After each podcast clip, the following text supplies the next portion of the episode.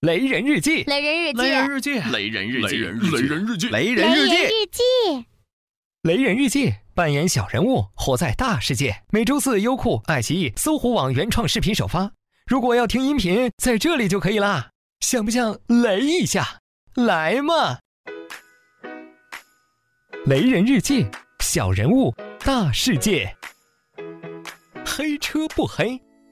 悲剧在是否会响起？路边的黑车司机，加班后地铁已停运，我还在桥下等你。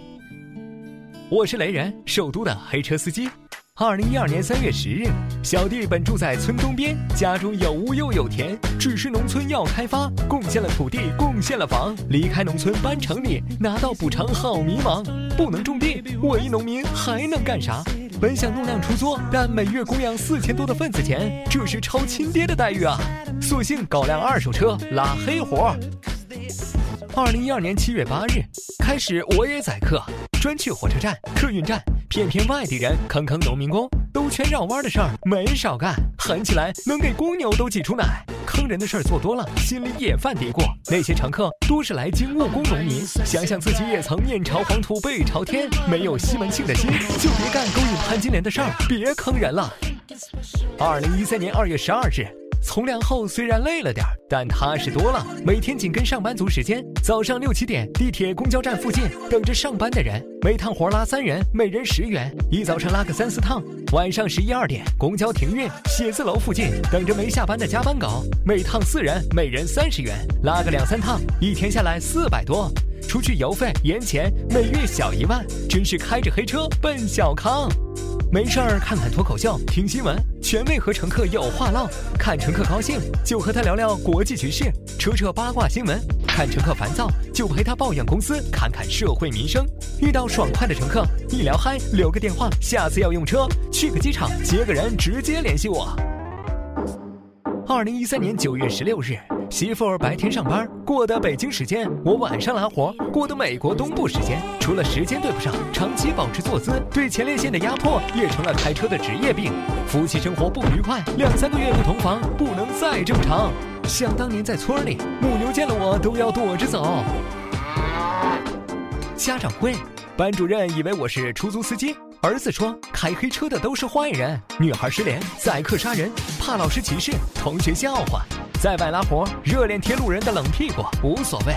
看见黑车，像看见灵车一样躲着走，也能理解。可是我起早贪黑，和风吃尘，就为养你养家，怎么就丢人了？二零一四年十月十日，专车软件来了。他们尊称黑车为私家车，梦想快要照进现实，终于不用日落而作，日出而息。为了夫妻生活，为了不丢儿子的脸，我签了一份前后三百年都不会出现的奇葩专车协议。协议要求我把自己的车挂在租车公司，再到劳务公司去应聘，由劳务公司把我派回到租车公司，最后再把自己的车租回来，绕这么一大圈，只为合法使用专车软件。二零一五年三月十日。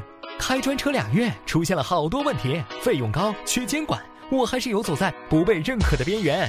相关部门态度严谨，各地出台惩罚条款，我依旧穿梭在阳光的背面。专车还能带我开进春天吗？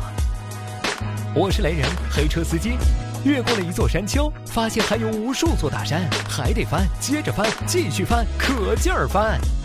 雷人，快，赶紧下个拼车软件。